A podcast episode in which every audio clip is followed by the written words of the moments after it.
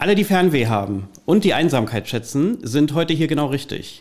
Wir lernen heute Herrn Fahad Fladi kennen, den erfolgreichsten Inselmakler der Welt. Freuen Sie sich mit mir gemeinsam auf eine faszinierende Unternehmerpersönlichkeit mit einem noch faszinierenden Geschäftsmodell. Herzlich willkommen beim Contora Unternehmer Podcast. Mein Name ist Stefan Buchwald und ich bin heute Ihr Gastgeber. Contora Insights, der Unternehmer Podcast. Unternehmerlegenden, Nachfolger und Newcomer im Gespräch. Was treibt sie an? Was treibt sie um? Was sind die großen Learnings ihres Lebens und wie gehen sie mit Herausforderungen um?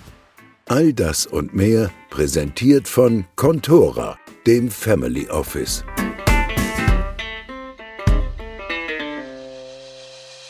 Herr Vladi, als erstes ganz herzlichen Dank, dass wir heute in Ihren Räumen zu Sehr Gast gern, sein herzlich dürfen. willkommen. Ich bin am meisten zugegebenermaßen neugierig auf Sie als Unternehmerpersönlichkeit, aber trotzdem wäre es, glaube ich, für unsere Zuhörer ganz nett, als erstes etwas über Ihr Unternehmen zu erfahren. Wofür steht Vladi Private Islands? Für den Verkauf privater Inseln weltweit. Und das ist äh, in diesem Jahr eigentlich jetzt zu diesem Zeitpunkt mein 51. Jahr, in dem ich tätig war. Letztes Jahr hatten wir das 50-jährige Jubiläum, das wir aufgrund der bekannten Problematik nicht feiern konnten. Das wollen wir dann nachholen in diesem Jahr irgendwann, so wie man sich wieder treffen darf. Wie kommt man auf so eine Idee, Inseln zu vermarkten? Gab es damals schon einen Markt oder wie ist Nein, die Geschichte dahinter? Überhaupt nicht. nicht. Nicht mal das Wort Privatinseln gab es. Das haben wir dann dazu addiert. Okay. Äh, wir haben, ich habe damals als Kind schon immer so von Inseln geträumt. Man liest Robinson Crusoe, die Schatzinsel und was auch immer. Und ich hatte immer im Kopf gehabt, eine Insel muss wunderbar sein und äh, dass man sich darauf mal zurückzieht. Das war aber nur ein Gedanke. Dann habe ich irgendwann in der Süddeutschen Zeitung gelesen, dass sich jemand für 5000 D-Mark eine Insel gekauft hat. Dieser Artikel hat mich dann verfolgt und äh, ich dachte, 5000 kriege ich als junger Mann auch zusammen. Meine Oma, mein Vater mir das Geld geben. Und äh, dann habe ich äh, allerdings sehr viel recherchiert und sehr viel Arbeiten gemacht, ohne äh, Internet zu haben, also kein Google und gar nichts. Und äh, festgestellt, dass es eigentlich nicht richtig war, sondern der Betreffende, der 5000 bezahlt hat, hat eine Insel gemietet, aber nicht gekauft. Aber ich war mindestens schon durch diesen Artikel sozusagen in die Branche gekommen, nicht, um mich da mal umzuschauen. Und dann habe ich äh, mich bemüht, wo sind eigentlich die schönsten Inseln und äh, habe dann festgestellt, die einzigen Granitinseln, die es auf der Welt gibt, mitten im Ozean, sind diese Schellen. Mhm. Sonst die sind von der Seite her einmalig und daher entsteht ja, stehen ja auch an den Stränden wunderbare Skulpturen, Felsskulpturen und so weiter, ausgewaschen über Millionen von Jahren, also wunderbare natürliche Kunstwerke und damit sind diese Schellen eigentlich auch heute noch mit die schönsten Inseln der Welt. Das hatte ich damals schon erkannt und dann bin ich mal mit einem alten Volkswagen nach London gefahren und bin dort in die zu dem High Commissioner gefahren und dann dachte ich, der könnte mir sagen, welche Insel man da kaufen kann. Und es war ein großer Mann und ich kam als junger Mann da an und der sagte, ich hab, wir haben keine Inseln zu verkaufen, auf Wiedersehen bin ich rausgegangen aus der Botschaft, aber kurz vorm Rausgehen habe ich einen Stapel von lokalen Zeitungen gesehen und fragte ihn noch beim Rausgehen, darf ich hier so eine Zeitung mitnehmen? Ja, nehmen Sie ruhig mit, nehmen Sie ruhig mit. Naja, ich habe die Zeitung mitgenommen und äh, dann den 50 D-Mark geschickt. Das mhm. war für mich auch schon viel Geld und für die war das in den Seychellen wahnsinnig viel Geld aufgrund des Wechselkurses. Und ich habe dann gefragt, äh, ich wollte ein Inserat schalten, Privatinseln gesucht, ist etwas zu verkaufen, meine Adresse und so weiter. Und für die 50 D-Mark bekam ich dann das Belegexemplar und äh, da war die Anzeige war eine ganze Seite. Das hätte ich nicht gedacht, dass man für 50 D-Mark eine ganze Seite äh, buchen kann. Jedenfalls es haben sich einige gemeldet, unter anderem ein sehr junger Rechtsanwalt. Und eine lange Story short zu machen, ich habe eine Insel gefunden, die wunderbar ist, auch im unumschränkten Eigentum, äh, aber für eine Million D-Mark. Da war ich, musste ich dann passen. Und dann habe ich ja eigentlich den Traum aufgegeben. Allerdings habe ich das einzig Richtige gemacht. Anstatt alles in den Papierkorb zu schmeißen, habe ich äh, das Bild, die Landkarten und das zusammengetan, den Text und in Hamburg an Leute geschickt, von denen ich durchs Abendblatt und so weiter wusste, dass die Geld haben. Nicht? Und dann habe ich diese äh, Werbung äh, unter anderem einem, einem Herrn geschickt hier in Hamburg, der drüben sein Bürohaus hatte, der leider jetzt schon verstorben ist. Und der sagte, er kauft die Insel.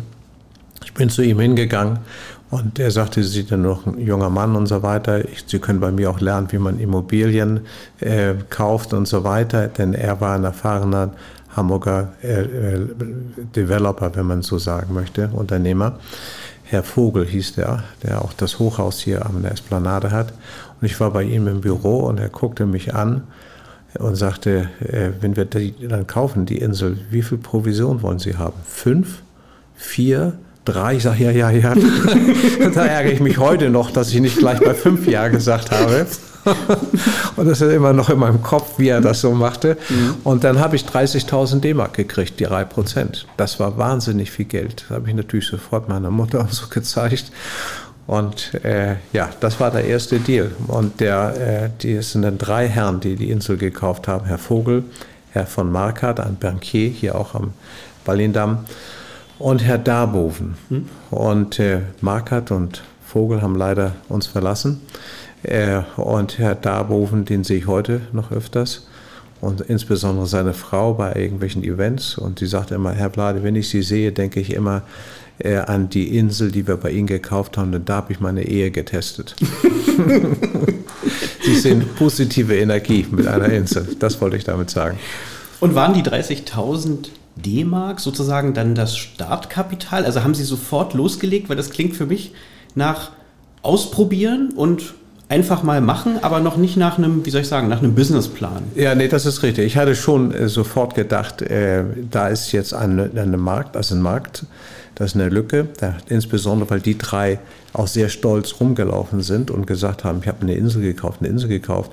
Wo, wieso, von wem? Und wurde mein Name genannt und dann riefen mich andere, hier ein anderer Banker in Hamburg an und sagte, haben Sie auch eine Insel nicht so weit entfernt, aber vielleicht hier in Irland. Und dann merkte ich schon, es gibt vielleicht einen Markt. Mhm. Und dann habe ich mir die Inseln in der Bretagne angeschaut, in Frankreich, mhm. in Irland und so weiter. Und dann kam auch schon der nächste Verkauf. Aber es war ein komplexer Umstand.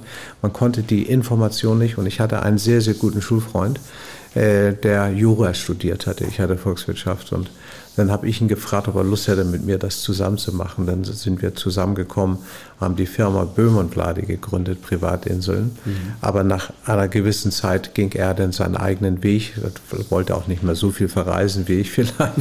und dann na, haben wir uns freundschaftlich getrennt. Wir sind also nicht irgendwie böse auseinandergegangen, sondern er hat seine Sachen gemacht und ich habe dann mein Inselgeschäft alleine weiter betrieben bis heute. Ich würde gerne einmal noch mal ganz kurz sozusagen zum Tag 1 zurückspringen. Das war ja, also wenn, äh, wir haben uns im Vorgespräch ja schon kennengelernt und haben festgestellt, dass wir eine Gemeinsamkeit hatten, nämlich, dass Sie eine Banklehre als ja. erstes gemacht haben. Wie kommt man denn von der Banklehre Deutsche Bank zu der Idee sozusagen mit dem Scheck? Also war es wirklich nur dieses private Interesse und der Betrag war so gering, ja, der dort stand? Vom Zeitpunkt war das umgedreht. Ich okay. hatte äh, den Gedanken gehabt, Inseln verkaufen zu wollen und er hatte auch mit meinem Vater ständig drüber gesprochen. Ah, okay, das war schon da. Ja, mhm. und da sagte er, für ihn kommt das ungefähr so vor, kam ihm das so vor, als wenn Ihr Sohn heute sagt, er will ab morgen Grundstücke auf dem Mond verkaufen. Dann würden Sie vielleicht auch Ihrem Sohn sagen, beruhig dich mal ein bisschen. Und Mindestens. So, ja, und so war das bei meinem Vater auch, Inseln zu verkaufen. Nicht? Er war äh, ein sehr konventioneller Geschäftsmann, Importeur, Exporteur und dann kommt einer, will Inseln. Das war damals ganz war ein Fremdwort sozusagen. Und da sagte er genau das, beruhig dich mal. Und dann haben wir hin und her diskutiert und sagte, okay, wir machen einen Deal. Du machst eine Bank, eine Berufsausbildung. Wenn du die hinter dir hast, dann machst du, was du willst und dann musst du mich auch gar nicht mehr fragen. Und dann sage ich, okay. Und dann sagte ich, ich gehe dann gerne zu einer Bank, denn ich hatte vorher schon in meiner Studienzeit mal ein Praktikum gemacht bei einem Banker, hier auch bei Marka zufällig. Das war Zufall und hat nichts mit dem Kauf zu tun der Insel. Und äh, so kam ich dann dazu, dass ich ähm, äh, dann die, äh, mich entschlossen habe, eine Banklehre zu machen. Und er kannte auch einen Direktor von der Deutschen Bank, dann hat er da angerufen und dann bin ich zur Deutschen Bank gegangen. Und ähm, hatte mir eigentlich auch sehr gut gefallen. Und äh, ich hatte da auch nette Kollegen gehabt, aber eins hatte ich immer im Kopf, das ist nicht meine Zukunft. ich bin zwar treuer Kunde der Deutschen Bank. Ich habe heute noch mein Konto mit derselben Nummer, wie ich es damals hatte als Jugendlicher. Aber ich hatte gedacht, äh, ich muss meine Inseln, das, das ist was anderes, als äh, bei einer Bank zu sein. Nicht? Und äh, ich bewundere die Leute, das ist alles ein sehr, sehr gutes Geschäft und bestimmt auch herausfordernd und so, aber man konnte keine anderen Länder sehen und das, was ich dann am Inselleben äh, doch erlebt habe, ich weiß nicht wie viel, ich habe 40, 50 Länder bestimmt ständig besucht, um da die Inseln aufzusuchen und äh, das sehen Sie an den Bildern, die ich auch so gemacht habe. Und das war mir schon klar, dass, äh, aber ich wollte das machen, A, wegen meines Vaters, wegen des Deals. Zweitens wusste ich ja nicht, äh, bin ich erfolgreich mit dem Inselgeschäft. Mhm. Und vielleicht liege ich dann auf dem Bauch und dann bin ich froh, wenn ich doch einen Job habe. Und als ich die Lehre fertig hatte, hatte mir der Direktor der Bank gesagt, ich gebe dir drei Jahre, äh, kannst du jederzeit zurückkommen, aber nach drei Jahren ist vorbei, mein Versprechen. Und dieses, das hat mir sehr, sehr geholfen. Das war so ein Rückgrat, was ich mhm. hatte.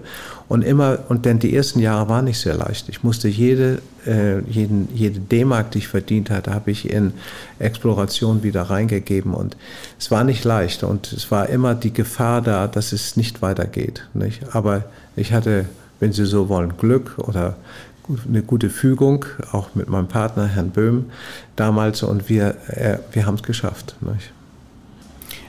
Also ich sage mal, dieses mentale Auffangnetz, da ist zumindest drei Jahre eine Möglichkeit, um wieder hinzugeben, wenn es nicht klappt. Ja, und das war eine unheimliche Stärke. Das äh, hatte ich jedes Mal Gefühl. Ich sage, Mensch, wenn es jetzt nicht klappt, gehe ich doch wieder zur Deutschen Bank. Und als die drei Jahre fast um waren, äh, und ich wusste schon zu dem Zeitpunkt, ich gehe nicht mehr zur Deutschen Bank, wollte ich mich bei diesem Direktor bedanken. Aber kurz vorher verstarb er. Der hatte nicht mehr die Gelegenheit, ihn, mich zu bedanken bei ihm. Aber das hatte mir sehr viel Kraft gegeben. Mhm.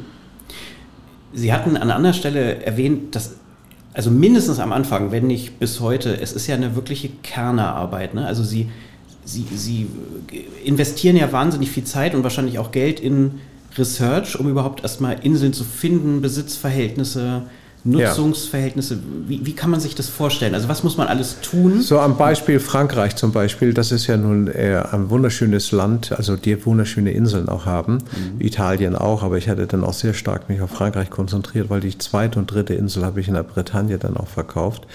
Da bin ich zu Dr. Götzer Land und Karte gegangen, ein bekanntes äh, Landkarten- und Geoladen hier in Hamburg und mit Herrn Götze von ihm mir die Landkarten geben lassen. Und zwar so detailliert wie möglich, sodass ich die Inseln erkennen konnte. Mhm, okay. Dann bin ich auch dahin gefahren, habe äh, für 90 äh, D-Mark die Stunde einen äh, kleinen Flieger gehabt mit einem Piloten und so Aeroclubs und bin dann über die Küste gefahren und habe mir die Inseln angeschaut, um festzustellen, welche Inseln könnten eventuell privat sein, wo Häuser drauf sind, Bootsanleger, wo man Aktivitäten sieht und welche sind wohl staatlich. Und dann habe ich gelernt, dass die Gemeinde ähm, natürlich Bescheid weiß, aufgrund dessen, dass sie die Jahressteuern äh, dort berechnen. Und dann können Sie heute noch sehen, kann ich Ihnen hier zeigen, ich habe die Akten noch, habe ich den Bürgermeister immer angeschrieben von einer Gegend, wo, die, wo ich vermute, dass die Insel dazugehörte. Und mit äh, französischen Briefmarken als Rückpost für ihn. Und dann bekam ich tatsächlich sehr erstaunlich, sehr, sehr präzise Antworten äh, ja, die Insel gehört Herrn so und so, Herrn und so und so. Datenschutz gab es da gar nicht. nicht? Und äh, so wie hier, das, ist, äh, das wäre in Deutschland ja unmöglich gewesen. In Deutschland habe ich dann äh, eher den Fischer gefragt, der gegenüber wohnt, mhm. äh, der genau weiß, wem die Insel gehörte. So habe ich mich rangetastet. In Amerika auch, in Kanada. Es ist nicht einfach gewesen. Dann habe ich natürlich auch versucht, Maklerkollegen vor Ort mit einzuspannen. Das ist mir auch gelungen und das, ja, so kam es zu, dass ich dann das Netzwerk hatte und dann auch Inselinformationen bekam. Auch wenn jemand eine Insel zu verkaufen hatte, äh, wendete er sich, wenn er uns nicht kannte, an einen Makler und der wusste, dass wir da sind und, und so weiter. So kam es dann immer. Okay. Also wenn ich, wenn ich mir das anhöre, im Prinzip von den Wurzeln und äh, der Status quo jetzt, Sie sind im Prinzip, wie soll ich sagen, Weltrekordhalter. Also Sie sind, ja. kann man glaube ich wirklich ja, gut sagen, sagen, der ja, erfolgreichste Inselmakler der Welt, wenn man beide Firmen zusammenrechnet. Mhm. Äh, über 3000 oder um die 3000 Inseln. 3000 Inseln, ja. Ähm, dann, dann erscheint mir, wie soll ich sagen, diese, diese, diese Lust an forensischer Forschungstätigkeit und aber auch eine gewisse Zähigkeit, der rote Faden zu sein, der zu so einem Erfolg führt? Oder wie sehen Sie es selber? Ja, mit Sicherheit. Also zwei Sachen. Auf der Käuferseite äh, der zufriedene Käufer, das hat uns am meisten natürlich geholfen, die dann stolz über ihre Inseln berichten, die auch ihre Inseln dann, wenn sie die nicht genutzt haben, vermietet haben, sodass die Mieter die dann die Insel sehen, oh, ich möchte auch so etwas haben. Also das Netzwerk mit den Kunden, das war ausschlaggebend für mich. Und mhm. ich hatte ganz großes Glück, dass ich nicht irgendwelche Aussteiger zu Anfang kennengelernt haben, habe, sondern eigentlich auch sehr erfolgreiche Geschäftsleute, sodass ich das Gefühl hatte auch, als junger Mann, äh, das ist die Branche, wo ich auch weitere Chancen sehe. Während das, ich sag mal so, Aussteiger, dann wüsste ich nicht, ob ich morgen noch einen kennenlerne, der auch etwas genau. Geld hat, nicht, und so weiter. Und äh, so kam das eigentlich. So bin ich eigentlich durch das Netzwerk in die Branche gekommen. Dann äh, auf der Verkäuferseite, also auf der, wo die Inselbesitzer sehr, sehr viel Recherchen, aber ich würde mal sagen zehn Jahre äh, wenn Sie sich jetzt hier unser Archiv anschauen, ich habe 12.000 Akten hier liegen, können sich alle anschauen, es sind die Landkarten drin, Korrespondenz mhm. mit den Eigentümern und, und, und. Das heißt nicht, dass die alle zu verkaufen waren, aber wir haben hier so eine Art Standesamt für Privatinseln im Hause. Und das war, die kriegen jedes Jahr einen Kalender von mir, damit die wissen, dass wir existieren und wie schön Inseln sind. Und wenn die dann überlegen, ob die verkaufen sollen oder nicht, denn es gibt ja einige Gründe, weshalb man verkauft.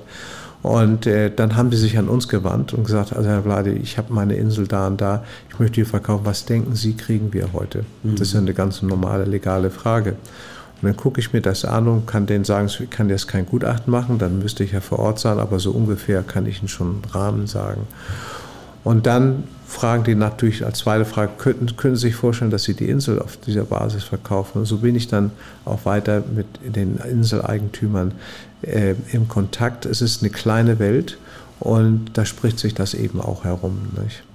Ach, das ist faszinierend. Das heißt, am Ende war es dann doch so ein gewisses revolvierendes Geschäft. Also ja, ja, mit Sicherheit. Mhm, ja. Und es sind immer wieder äh, Leute, also revolvierend nicht, dass die Kunden immer wieder verkaufen, kaufen. Mhm. Im Gegenteil, die Kunden behalten die Inseln. Mhm.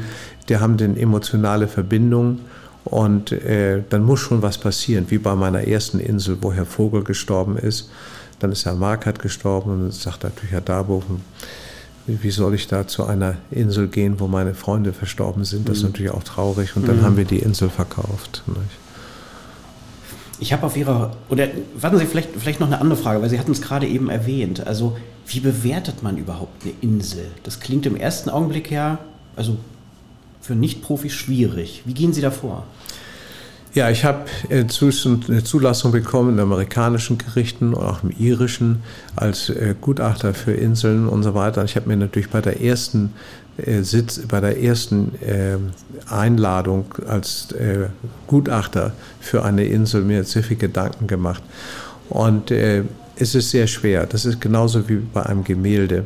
Äh, Sie können nicht ein Van Gogh-Bild nehmen und sagen, er hat 500 Gramm Farbe genutzt und, 500, und dann können, und drei Quadratmeter war oder zwei Quadratmeter war das Bild. Deshalb, das kann man mit Inseln nicht machen. Das können Sie mit Grundstücken machen und mit Farmland oder Forstland ganz besonders, aber nicht mit äh, Inseln. Inseln sind, äh, sind Kunstwerke, mhm. Kunstwerke der Natur.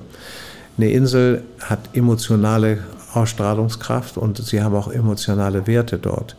Ähm, Im Englischen nennt man das Intangible Asset. Das heißt, äh, wenn Sie eine Insel haben und Sie ganz besonders viel Freude haben mit der Insel, weil Sie zum Beispiel einen schönen Blick haben, Sie kommen gut hin, die Bäume sind wunderschön.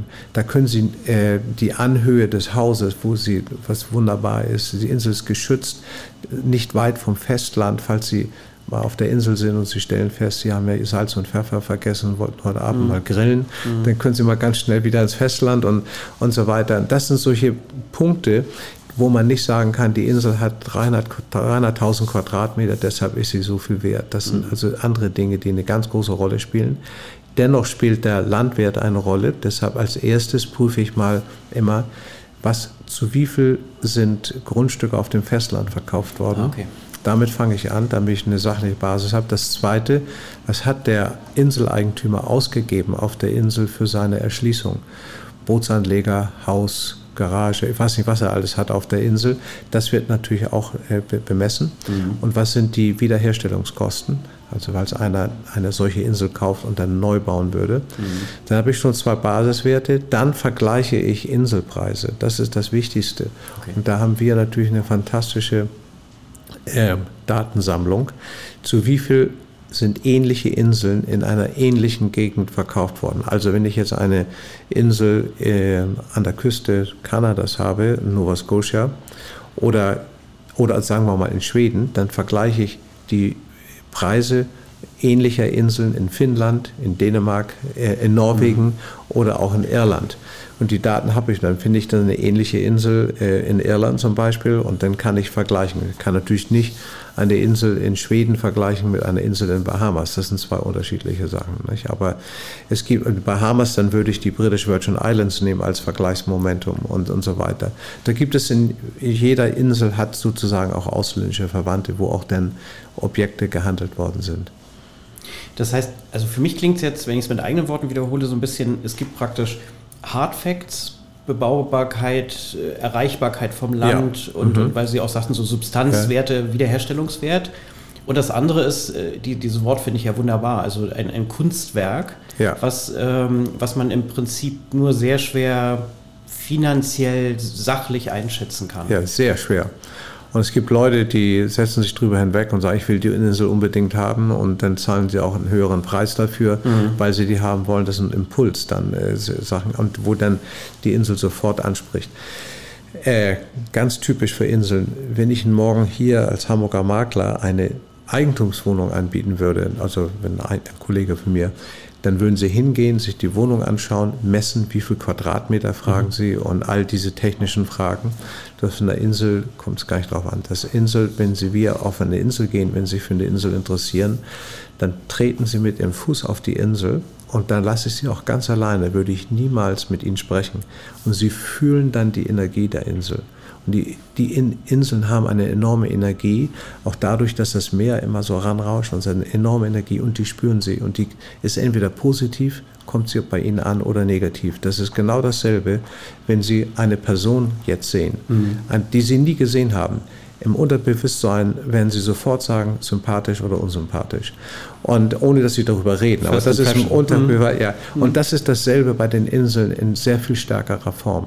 Deshalb, wenn ich Inseln besichtige mit Kunden, lasse ich den Kunden aussteigen. Ich sage, gehen Sie mal selber rum, ich bleibe hier auf dem Boot und wir sehen uns in einer Stunde. Und lasse den Kunden die Insel genießen. Das Schlimmste, was Sie als Makler machen können, ständig dem Kunden im Ohr sein. Ist die Insel nicht schön? Gucken Sie mal und so weiter. Das dürfen Sie gar nicht. Der Kunde entführt das selbst, spürt das selber. Und dann kommt er wieder und sagt, ich glaube, das ist hier das Richtige für mich. Und dann gehe ich mit raus und dann machen wir sachliche Gespräche. Wo könnte ein Haus entstehen? Was würde das hier kosten in der Gegend? Wo könnte man Bootsanleger errichten? Und solche Dinge ja. werden, dann, werden dann besprochen. Jetzt verstehe ich besser, Sie bezeichnen sich, glaube ich, selber auch durchaus als Kunsthändler, ne? Kunsthändler, Kunsthändler der Natur. Der Natur. Ja, ja, das ist auch wirklich wahr. So, ja. Das ist genau wie bei den Gemälden. Unsere Branche ist genau dasselbe wie die Gemäldebranche. Mhm. Da kommt es auch nicht auf Quadratmeter an. Da sind die Bilder da und äh, dann zählen viele äh, Momente in, in, der Kunstgalerie, auch so wie bei uns auch. Nicht? Mhm. Herr Vladi, wenn ich, Sie, wenn ich Sie so reden höre, wir hatten ja vorhin so über diese, wie soll ich sagen, diese, die Lust, die Ärmel hochzukrempeln und im Prinzip quasi forensisch die Daten erstmal ja. zu sammeln. Und jetzt höre ich raus auch, dass Sie eine sehr starke Menschenkenntnis auszeichnet. Ne? Sie können zuhören, Sie können still sein als ja. Verkäufer sozusagen eben. Ähm, von außen betrachtet sieht das so aus, als wenn das praktisch eine Erfolgsgeschichte vom ersten Tag an war. Ich wette, Sie hatten als Unternehmer aber auch Phasen, die schwierig waren. Gab es Themen, die, die Sie im Rückblick so als, wie soll ich sagen, als, als kritisch gesehen haben? Und wenn ja, wie haben Sie die gemeistert? Also ich habe ein, im Inselgeschäft einen enormen Glücksumstand. Mhm. Den habe ich dann auch erkannt. Das ist nämlich der, dass wir ja alle von Amplituden, wir kennen die Amplituden in der Wirtschaft. Mhm. Wir haben äh, Rezessionszeiten, wir haben Hochkonjunktur. Das kann Ihnen jeder Makler hier bestätigen. Da geht das Geschäft mal so und so. Ich habe das große Glück gehabt, wenn hier Rezession, sagen wir mal, in Deutschland, Europa war, habe ich mich mehr mit Amerika, um Amerika gekümmert, wo, eine, äh, wo wir eine Hochkonjunktur hatten. Und das gab immer so Gebiete oder Australien, Neuseeland ganz stark. Das, und die Rezession und die Amplituden waren nicht überall gleich. Und mhm. wir, wir, hatten hier schlechte Zeiten, dann hatten wir woanders gute Zeiten. Und da habe ich sehr, sehr von profitiert und konnte auch das Geschäft so ausgleichen, dass ich niemals irgendwie äh, Konkursangst hatte, weil ich dachte, jetzt geht der Markt hier zugrunde. Die Deutschen waren in einer Rezession, hatten andere Sorgen, als, als jetzt gerade Inseln zu kaufen. Dann habe ich mich sehr um den amerikanischen Markt gekümmert und den kanadischen Markt. Und ich habe einen, einen zweiten Glücksumstand. Inseln, das Inselthema ist sehr sensibel bei Journalisten. Mhm. Ich habe nie Geld ausgegeben für, äh, für, für Anzeigen, so. sondern ich habe immer, die Presse hat darüber geschrieben, hat auch Spaß gehabt, über die Inseln zu schreiben. Und wenn ich jetzt mehr den amerikanischen Markt im Auge hatte, dann habe ich mich mehr um die amerikanische Presse auch gekümmert und erzählt, welche Inseln ich da. Ich habe jetzt gerade vor am 15. Dezember die größte Insel der USA verkauft. Ich habe es auf Ihrer Homepage heute früh so, noch gelesen. Ja, ja. Herzlichen Glückwunsch. Toll. Ja, ja. Und dann sofort die amerikanische Presse schreibt zurück: Oh, wer ist der Käufer? Was hat er bezahlt? Und tausende Fragen. Nicht? Und was ist denn jetzt die nächste Insel, die Sie verkaufen? Also, es ist ein Thema, wenn ich jetzt sagen würde, ich hätte eine, äh, die größte Eigentumswohnung in New York verkauft oder irgend so etwas, da werden die nicht so interessiert. Das mit meiner Insel ist immer irgendwie dieser Flair, von dem ich auch immer rede, wo ich sagte, wir sind Kunsthändler. Nicht? Das ist faszinierend. Also das habe ich von außen auch, auch so nicht gesehen, dass sie im Prinzip die unterschiedlichen Zyklen durch die quasi gegebene Internationalität ausgleichen konnten. Ja, also, ja. also sie haben ein globales Geschäft vom ersten Tag ja. an gehabt und sind dadurch dann immer auf der genau. Welle gesurft sozusagen. Ja, richtig. Ah, interessant, und, okay. Ja, ich fing in den Seychellen an. Das war nun die, der, das Land, wo wir die Inseln verkauften. Und in der ersten Zeit, und ich hatte das Glück gehabt, dass ich auch die ersten Käufer äh, waren auch Leute, die äh, aus den Inseln etwas gemacht haben. Zum Beispiel sehr heute auch noch, kann man sagen, sehr, sehr gute Resorts, äh, wo dann diese Kombination Lifestyle, wo ein Kunde eine Insel hat, er hat selber ein Haus errichtet, dann auf einer Seite mhm. der Insel mhm. und auf der anderen Seite hat er elf Bungalows, die er dann vermietet als Resort und sind heute mit die schönsten Resorts der Welt. Mhm. Ja. Auf Ihrer Homepage hatte ich gesehen, dass Sie äh, also quasi nicht nur Makler sind um zum, zum Kauf und Verkauf, sondern dass man auch Inseln mieten kann. Geht das in die Richtung, dass sozusagen auch durchaus Käufer sagen, ich ich, ich vermiete das dann und dann sind Sie der richtige Ansprechpartner? Ja, also da kann ich eine Geschichte erzählen. Das hatte ich damals, als ich mein Geschäft anfing, dachte ich, das Letzte, was ich anbieten möchte, ist die Vermietung. Denn kauft keiner mehr eine Insel, dann mieten die ja alle. Und da war ich bei Richard Branson, ein englischer Unternehmer, auf seiner Insel zweimal zu Silvester eingeladen. Und er sagte immer zu mir, Farhad, du musst diese Inseln auch vermieten. Jetzt sagte ich, Richard, dann wäre ich pleite. Dann kauft doch kein Mensch mehr, dann vermiete ich nur. Und dann sagte er, nein, mach das mal mit meiner Insel. Du kannst, fang mal an, du wirst es sehen. Und er hat absolut recht gehabt. Ich bin heute noch so dankbar, denn dadurch entstanden Synergien. Die hatte ich noch damals nicht so erkannt. Mhm, mhm. und ich habe die Insel angeboten, auch Richards Insel, die haben wir dann auch vermietet. Und äh, dann kamen natürlich einige Mieter, die nie eine Insel gekauft hätten, äh, weil sie sagen, ich will die Welt sehen, ich will überall jedes Jahr mieten, mal woanders, heute Indische Ozean, morgen Pazifischer. Diese Kunden haben wir auch heute noch, die respektieren wir auch, die mieten dann eben. Aber es gibt viele, die dann sagen, ich möchte meine eigene Insel haben und jetzt dadurch, dass ich es miete, sehe ich auch, äh, wie einfach eigentlich eine Insel äh, belebbar oder bewohnbar ist, äh, wo ich die Infrastruktur sehe und wo ich sehe, so. wie das alles mhm. läuft und so weiter. Das ist so, kommt das einem vor, als wenn Sie, wenn ich einen Komplex habe mit Eigentumswohnung, ich habe unten eine schöne Musterwohnung. Nicht? So ungefähr läuft das. Und äh, damit haben wir auch sehr, sehr viel Erfolg gehabt. Die Leute haben sich Inseln gemietet und sagen, oh, ich möchte auch eine. Das hatte ich damals nicht so erkannt und das hat aber sehr geholfen. Heute haben wir 64 Inseln in der Vermietung und der Eigentümer vermietet gerne nicht immer, weil er das Geld braucht, aber weil er die Räder ge äh, geölt haben möchte. Äh, können Sie sich vorstellen, Sie haben eine Insel mit einem Haus und einen Verwalter. Der Verwalter, und Sie nutzen die Insel selber nur einen Monat. Ja. Der Verwalter ist also elf Monate am Strand und guckt in die Sonne und dann soll er plötzlich einen Monat arbeiten wie sonst einer.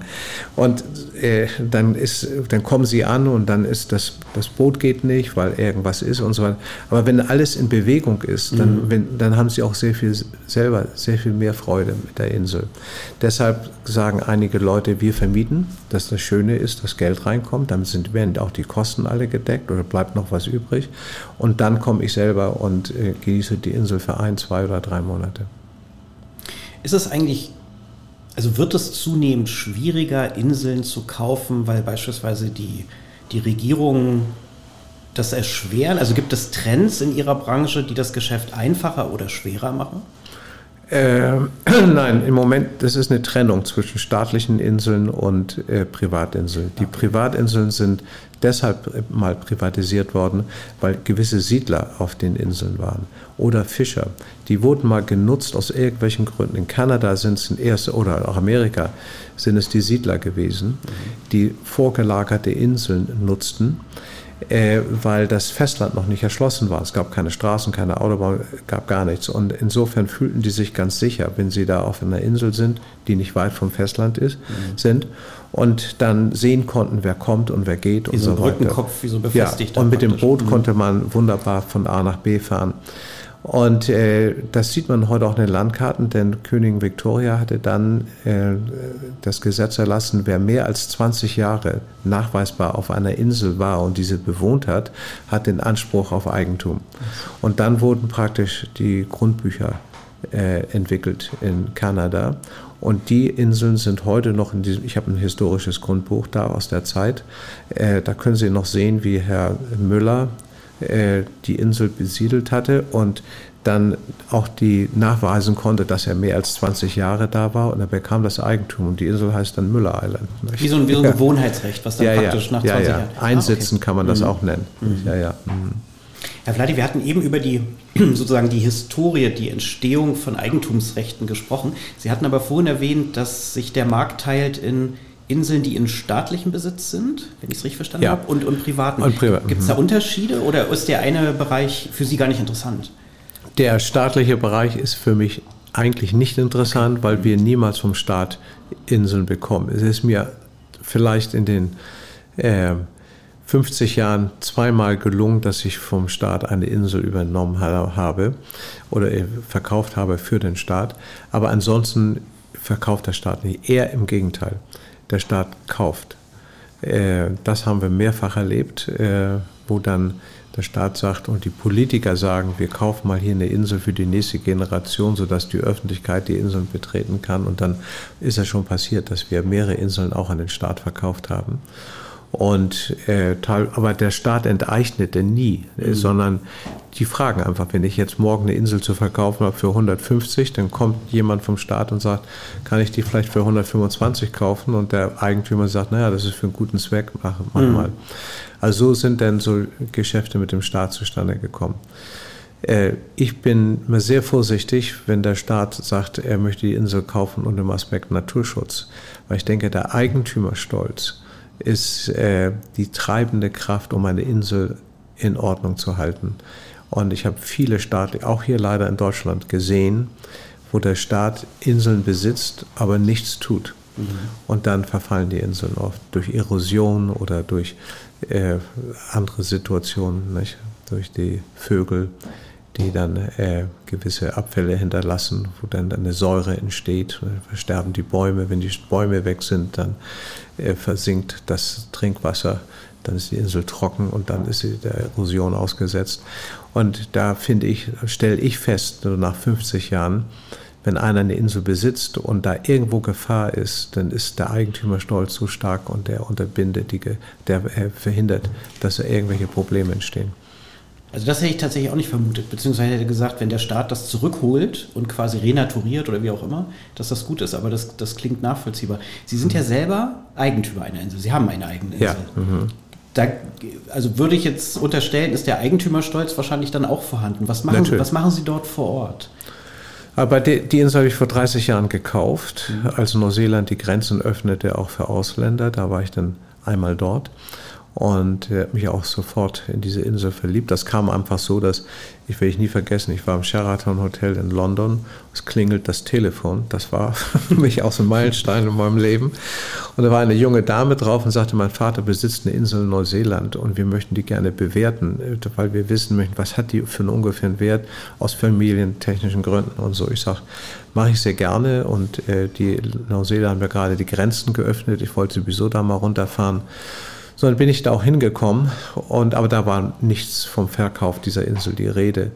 Und habe ich mir die Insel angeschaut, natürlich ein Traum und auch ein Gutachten gemacht, das abgegeben bei den Eigentümern, einem Farm-Ehepaar äh, von der Insel, die ich heute besitze. Und dann hörte ich zwei Jahre nichts. Äh, und dann rief mich der Sohn an und sagte, stehen Sie eigentlich äh, zu dem Wert, den Sie mal gegeben haben? Können Sie sich vorstellen, selber die Insel zu kaufen, zu dem Wert, den Sie selber äh, bewertet haben oder den genannt haben? Uh, sagte ich, da brauche ich zwei, drei Wochen. Ich habe das Geld nicht in der Schublade. und dann, lange Rede, kurzer Sinn, habe ich dann die Insel auch zu dem Wert gekauft. Und äh, das war traumhaft schön und habe sie heute noch. Das letzte, was ich verkaufen würde, ist die Insel, denke ich.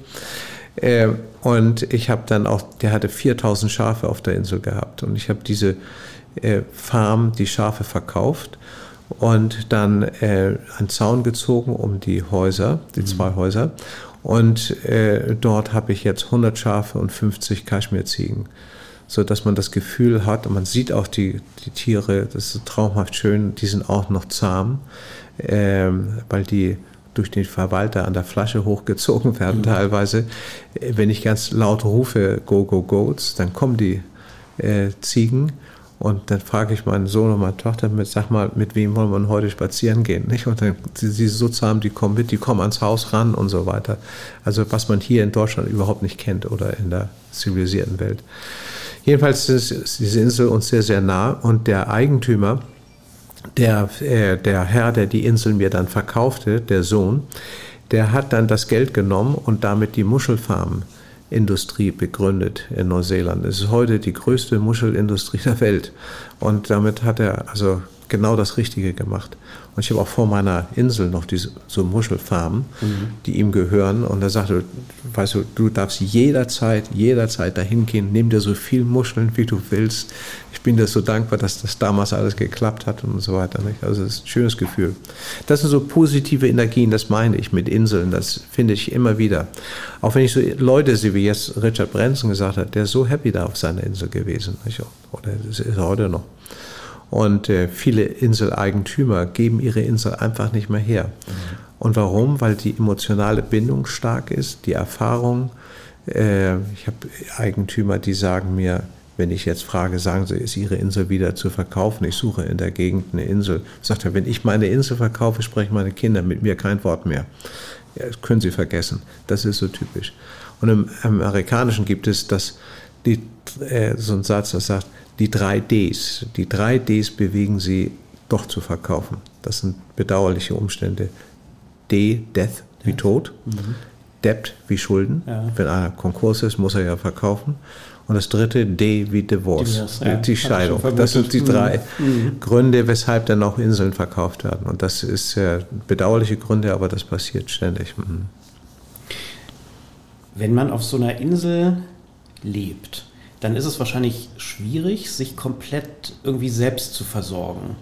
Ist das, ist das jetzt ein Trend, der durch Corona zugenommen hat, dass Sie mehr gefragt werden nach Inseln, bei denen auch landwirtschaftliche Flächen drauf sind? Ich habe bei Ihnen auf der Homepage diese drei äh, Beispiele gefunden, wie man sowas aufbauen kann. Und das fand ich faszinierend, ja. weil ich dachte, oh, das ist bestimmt ein neuer Trend. Also jeder, der die Insel kauft, hat natürlich das Gefühl, weil auch mal Siedler drauf waren. Ich sagte es ja schon zuvor, mhm. deshalb sind Inseln ja auch privat, mhm. dass Inseln eigentlich Selbstversorgerobjekte sind. Sie können auf die Insel gehen, sie haben ihr Fisch vor, ihren Fisch vor der Tür Sie können Hühner lassen, wegen mir Kühe, ich weiß nicht, was, was Sie wollen, mhm. wenn Sie nicht gerade Vegetarier sind. Oder wenn Sie Vegetarier sind, Sie haben Ihre Bäume, Ihre Büsche. Wir haben auch äh, äh Salat und äh, wir haben so viel Gemüse und äh, Vegetation auf der Insel. Also Sie könnten auf der Insel, die ich in Neuseeland habe, äh, könnte ich morgen alles zuschließen und es kommt kein Boot mehr ran und ich muss auch nicht mehr ans Festland. Ernsthaft? Ich könnte, also, ja, ich okay. könnte davon durch, durch, durchaus leben. Und äh, ich kann Ihnen auch versichern, wenn Sie mit einer Angel äh, vor unsere Insel Neuseeland treten und versuchen, einen Fisch zu fangen, dann haben Sie in einer halben Stunde wunderbare Fische und nicht länger. Vielleicht schon in zehn Minuten. Das, also da können Sie gut von leben und Sie können, äh, wenn Sie, ich sage ja, wenn Sie Vegetarier sind, Gemüsepflanzen es, es gibt dort in Neuseeland ja kein äh, kein Schnee, kein Eis und so weiter. Das ist hauptsächlich, die sind ja zwölf Monate ständig äh, äh, wachsen, wächst, wächst alles. Dann haben sie es angenehm, es gibt no biting insects, wie man sagt, keine stechenden Insekten, mhm. was auch sehr, sehr angenehm ist. So. Mhm. Es gibt sehr viele Vorteile. So gibt es bei jedem, bei jeder Insel Vorteile, vielleicht auch Nachteile. Nachteil Neuseeland ist, dass die Insel so weit ist. Nicht? Aber Sie fliegen trotzdem regelmäßig hin? Bislang habe ich es immer sehr gerne gemacht, weil ich dachte, wenn ich jetzt im Flieger sitze, zehn Stunden nach Singapur, von Singapur zehn Stunden nach Neuseeland, habe ich meine absolute Ruhe, kann mal ein Buch lesen, äh, kann mich mal, habe hier keinen Zugang zum Telefon, mhm. zum Internet mhm. und so weiter. Naja, und dann vor zwei Jahren fing es dann an, dass sie sagen, wenn sie 20 Euro zahlen, dann können sie auch äh, Zugang zu WLAN haben. Nicht? Und dann fing es an. dann wurde der Traum äh, beendet. da hat man doch das Gefühl, ist irgendwas in Hamburg, muss ich mal gucken, ist da. Und dann ist man doch im WLAN drin. Und dann guckt man und dann sieht man irgendwelche Anfragen, dann will man sofort antworten und schon sind die 20 Stunden auch um. Nicht? Mhm. Aber ich höre so ein bisschen raus, also der, der Zauber einer Insel ist auch der Weg dorthin ist praktisch, dass man wirklich mal abschalten kann. Ne? Ja. Das, also stelle ich mir ja. auch vor, das ist wirklich ein verbindendes Element bei allen, die sich ja, für sowas interessieren. Das stimmt. Mhm. Okay. Sie hatten vorhin so ein bisschen ähm, beschrieben, dass Sie auch bei den, äh, bei den Käufern, also oder den potenziellen Käufern, denen die Zeit geben, die Insel zu betrachten und dann im zweiten Schritt aber durchaus planen, wofür soll das genutzt werden und, und ähm, was, was muss praktisch noch gemacht werden. Ich habe äh, gesehen, dass sie ganze äh, Full-Service-Pakete sozusagen anbieten.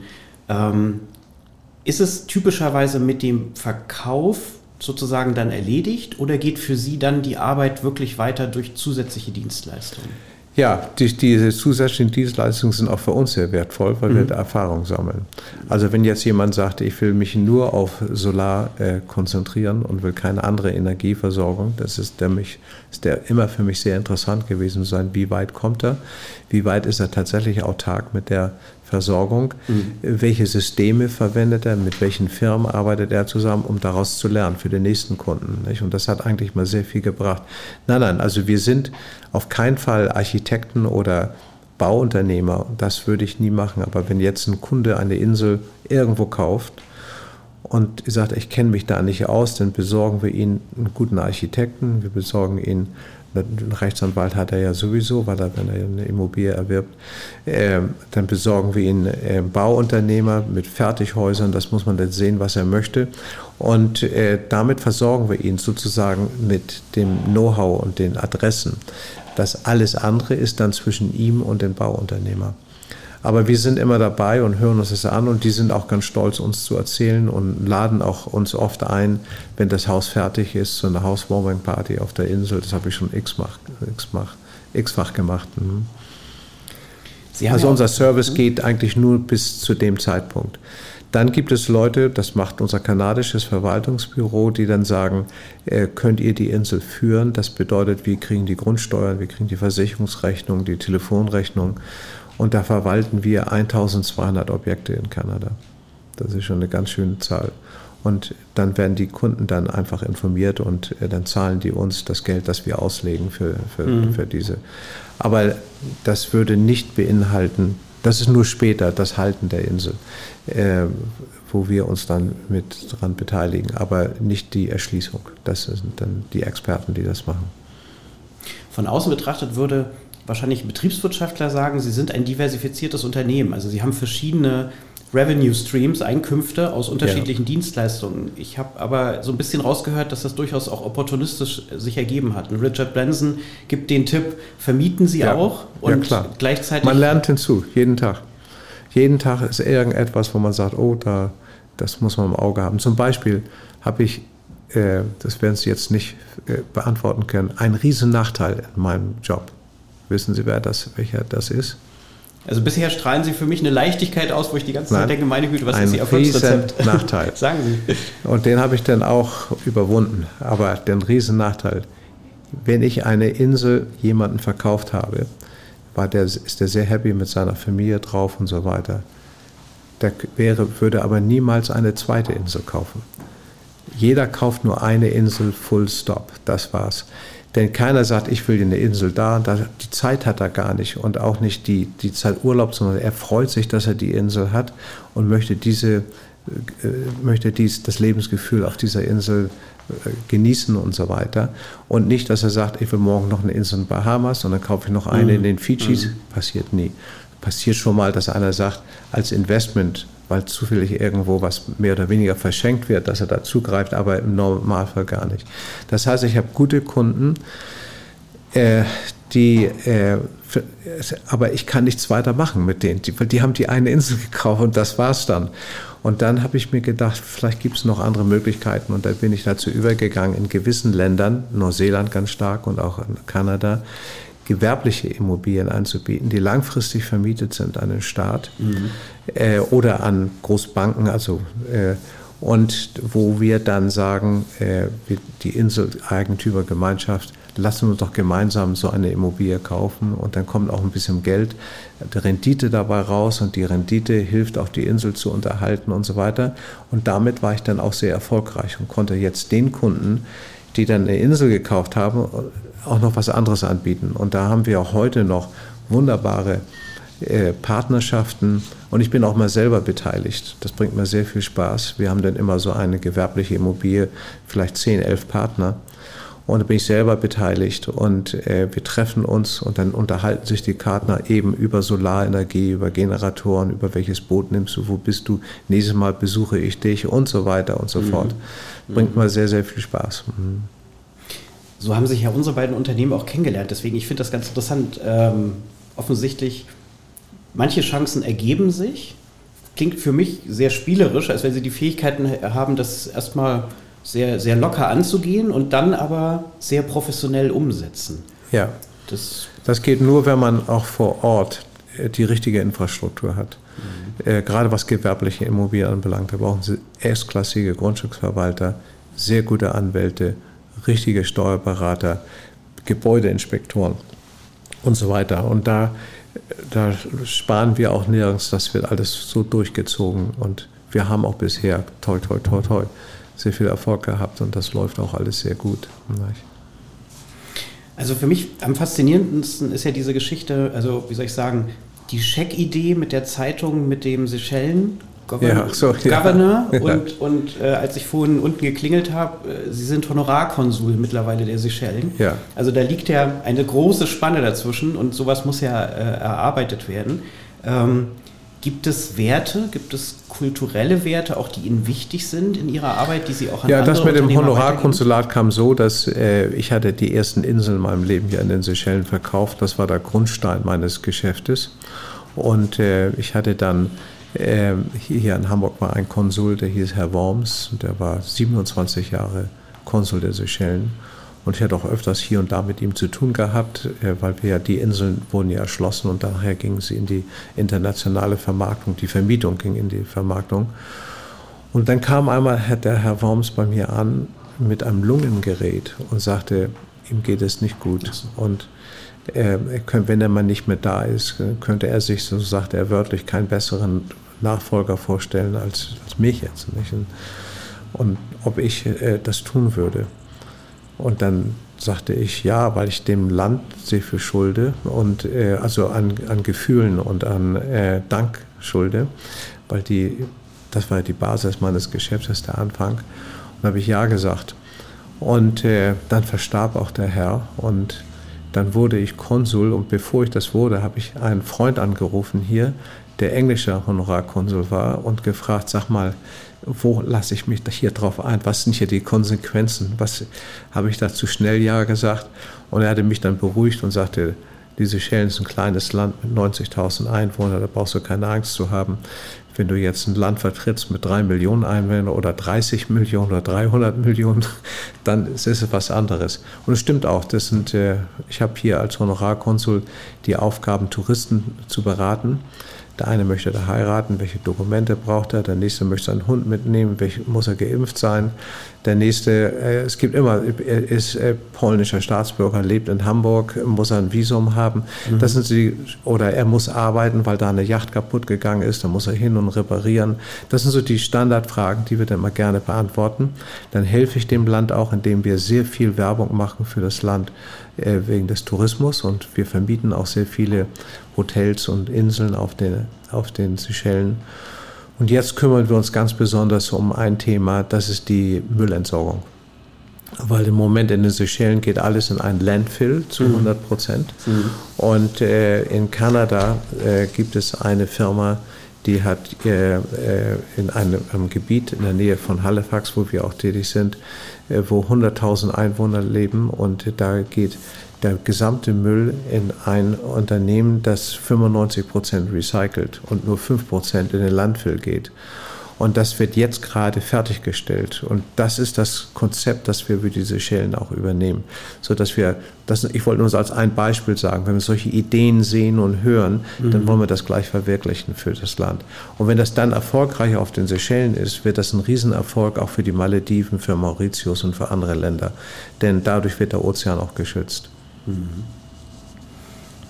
Also das, nochmal, ich, ich kann es ja nur sagen, ich finde ich find das deswegen faszinierend, weil wenn Sie gefragt werden, ob Sie Honorarkonsul werden, dann müssen Sie sich vorher ja im Prinzip ein Vertrauen schon erarbeitet haben.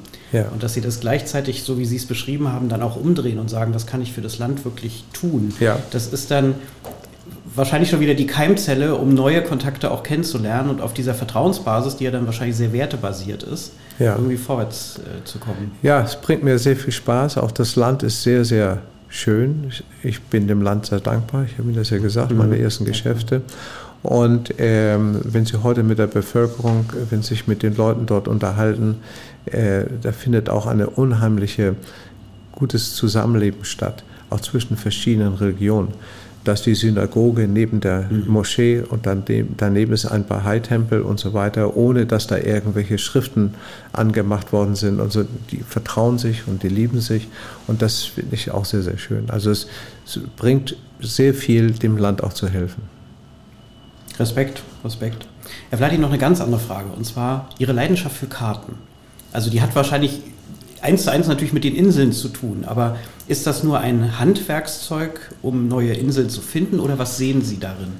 Ja, also zu Anfang selbstverständlich Handwerkzeug, um Inseln zu sehen. Es gab kein Google Earth. Was sollte ich machen? Ich, mhm. Es gab nur Landkarten. Mhm. Und äh, so hatten wir in Hamburg die, gibt es hier diese Geo-Fachbuchhandlung Dr. Götze Land und Karte und da war ich der Stammgast. Und äh, dann hörte ich, wie Herr Götze er sagte, dass er aufgrund seines Alters und so weiter die Buchhaltung, äh, Buchhandlung nach äh, 55 Jahren nicht mehr führen kann.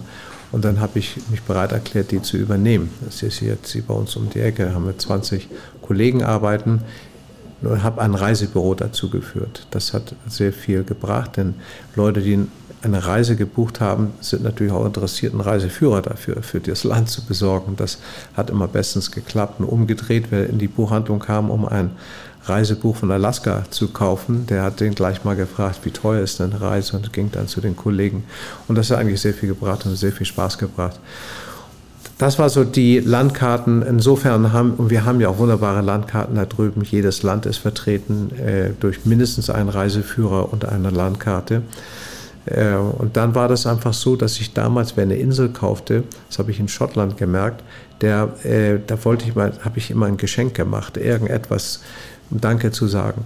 Und dann habe ich in Schottland gesehen, wie, dass es da einen Händler gibt, der antike Landkarten verkauft, alte Bücher. Mhm.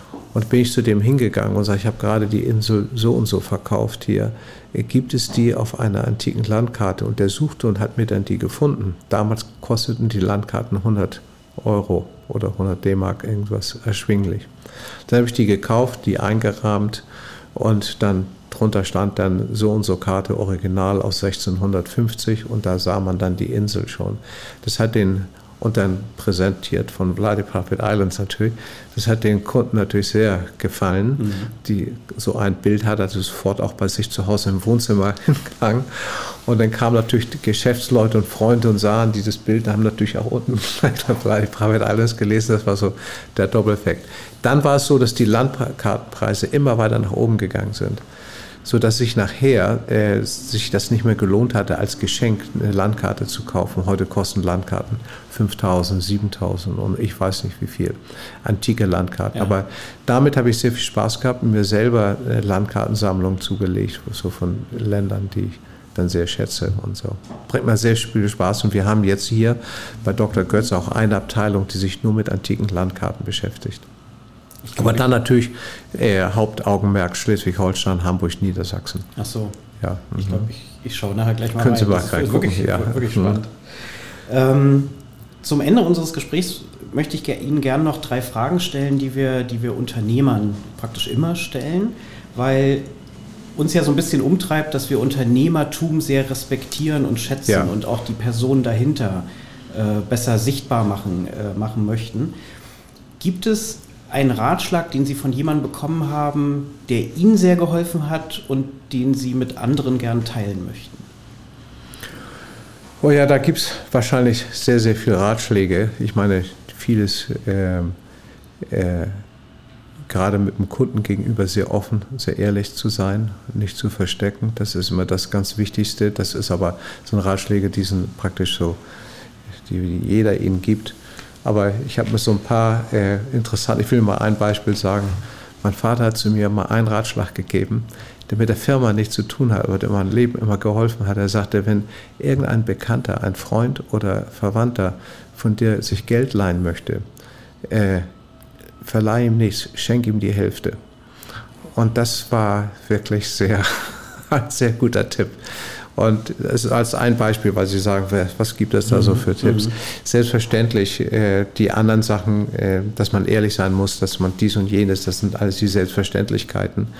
Ähm, und äh, dann natürlich eine gewisse Präzision was, die, äh, was eine Firmenorganisation anbelangt, das habe ich auch von meinem Vater gelernt. Nicht? Der hatte sehr gute Mitarbeiter.